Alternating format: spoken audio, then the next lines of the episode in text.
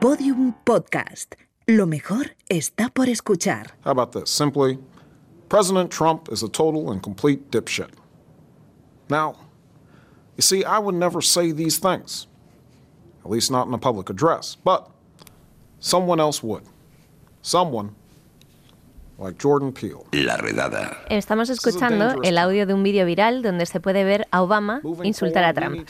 Se trata de un vídeo que muestra hasta dónde se puede llegar con una técnica que se ha bautizado como deepfake y que no es más que la suplantación audiovisual de personas.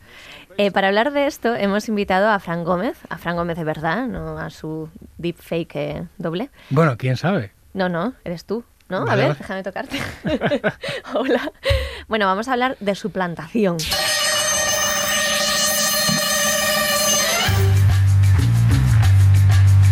Deepfake. El nombre mola, ¿eh? ¿De dónde viene? Pues.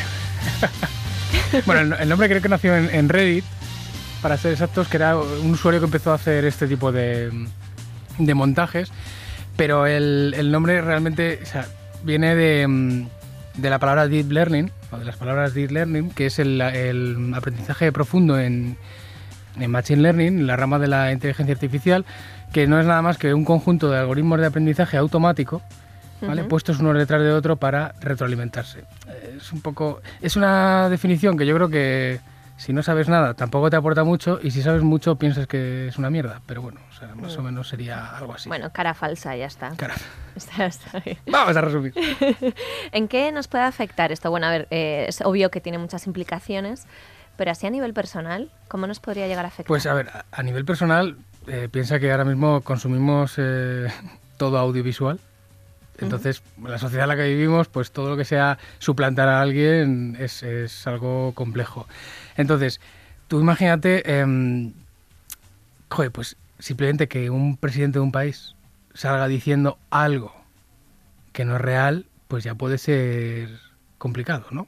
O sea, simplemente que alguien se crea que, que Obama dice esas cosas o que, o que Trump diga otras o que el presidente de, de cualquier país diga barbaridades, pues yo creo que ya es una situación que puede ponernos en, en riesgo en, a lo mejor no en todos los contextos, pero en algunos sí, Yo ¿vale? imagino que a nivel económico, claro, se podrán suplantar a directivos de empresas. De hecho, han, han empezado por ahí, han empezado por ahí. ah, O sea, bueno, claro, es lo lógico, ¿no? Claro. Empieza, se empieza por la peseta. Se empieza por la peseta. Claro. Entonces, imagínate que, que Elon Musk sale hablando de. haciendo alguna, algún tipo de declaración que es una locura, lo que puede afectar eso a las acciones de su compañía, simplemente. Si hace, pues yo qué sé, dice que va a dejar de fabricar un Tesla, pues eso seguramente le, le aplique. O sea, le afecte en, en bolsa a la compañía, ¿vale? Claro, claro, claro. Hombre, es fácil desmentirlo, ¿no? Inmediatamente, pero, pero aún así, esos segundos. Bueno, hay un daño, claro, que va, Sí, va sí, a claro. provocarse, ¿vale? Entonces, también, eh, centrándonos más en la parte de seguridad, lo que se está empezando a ver es eh, que esto se, se está aplicando al, a una estafa que ya existía antiguamente, que era intentar suplantar al directivo de una compañía, a un- o al, al alto cargo de una compañía, pidiendo que se hiciese una transferencia de dinero urgentemente. Entonces, esto funcionaba por, ni- por el correo electrónico y lo que se ha pasado a hacer es a hacer una llamada suplantando al directivo, llamando a alguien de financiero para que te haga esa transferencia. Entonces, es mucho más confiable que te hable tu directivo por teléfono que no un correo electrónico puedas incluso chequear con, con esta persona. Con lo cual, Porque yo decía antes lo de la cara, pero claro, se, se falsea la voz. claro, el deepfake es falsear la cara y la voz. Ambas Entonces, cosas. Se puede utilizar conjunta o no conjunta. separado, sí. Exactamente, ¿vale? Vale.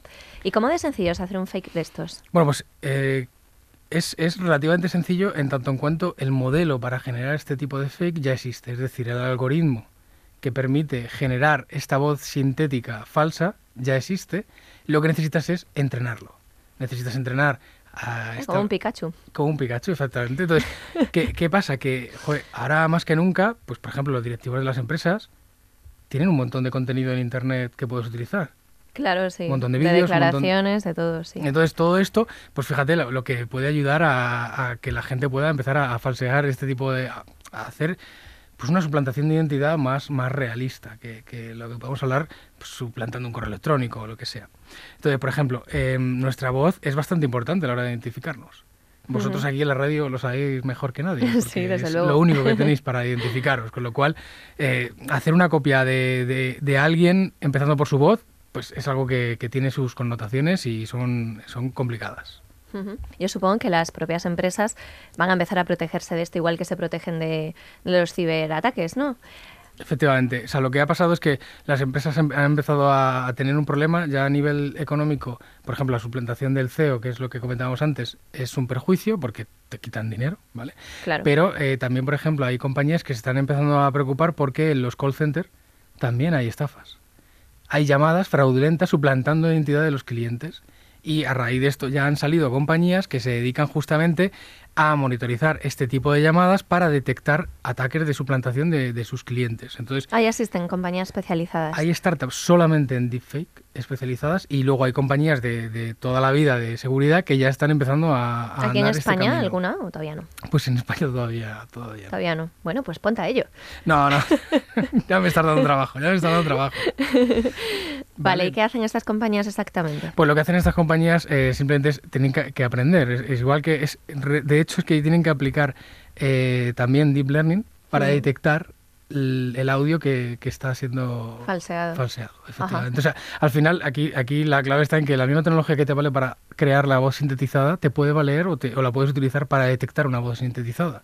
Claro. Porque el modelo o sea, es muy es parecido. Lo mismo. Exactamente. Es como, como hacer un, una, un, un reversing, ¿no? una vuelta atrás de, de, lo que, de lo que has sintetizado para saber si efectivamente viene una persona o es algo, es algo falso. Vale, estos son startups, pero a nivel de administraciones públicas se está haciendo algo?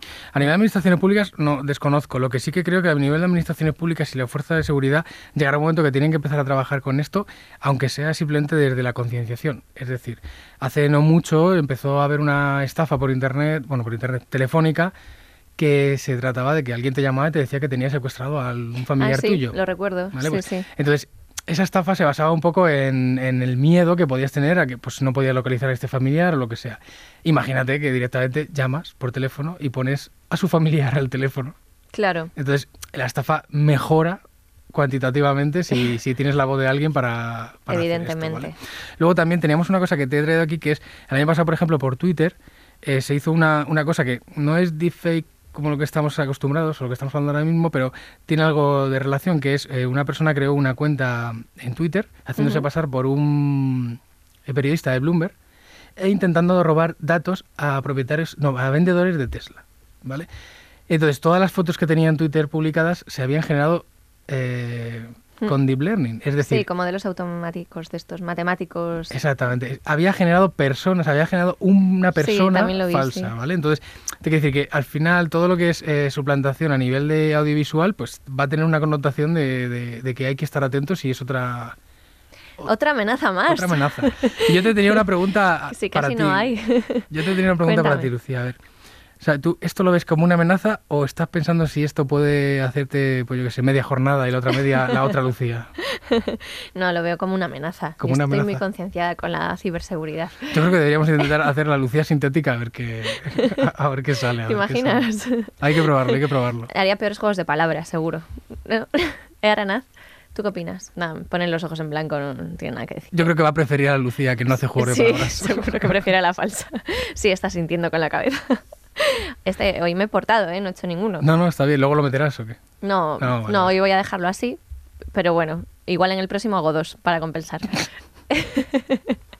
¿Y tú cómo lo ves? ¿Como una amenaza o, ves que te puede quitar trabajito? No, no, no, no. O sea, esto realmente quitar nada, quitar nada. Esto es una ah, amenaza claramente y esto es poner. Me estabas poniendo a prueba y te ya estaba Poniendo a prueba, te estaba poniendo a prueba. Que no, hombre, no, que soy una alumna. Eh, una luna muy rigurosa y todo lo que tú. Pero no dices aventajada, ¿eh? No, aventajada no.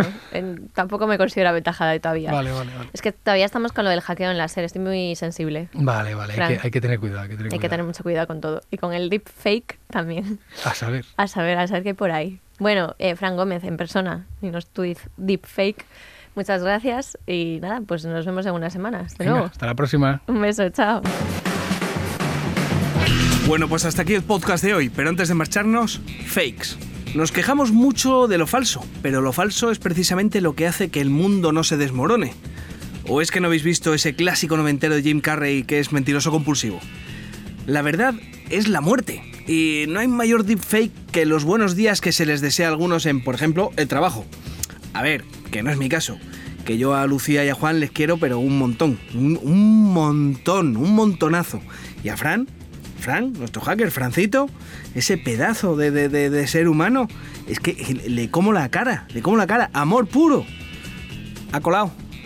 Bueno, un saludo de Lucía Taboada, Juan López y Juan Aranaz. Adiós. Todos los episodios y contenidos adicionales en laredada.com. Síguenos en Twitter arroba redada y facebook.com barra laredada podcast.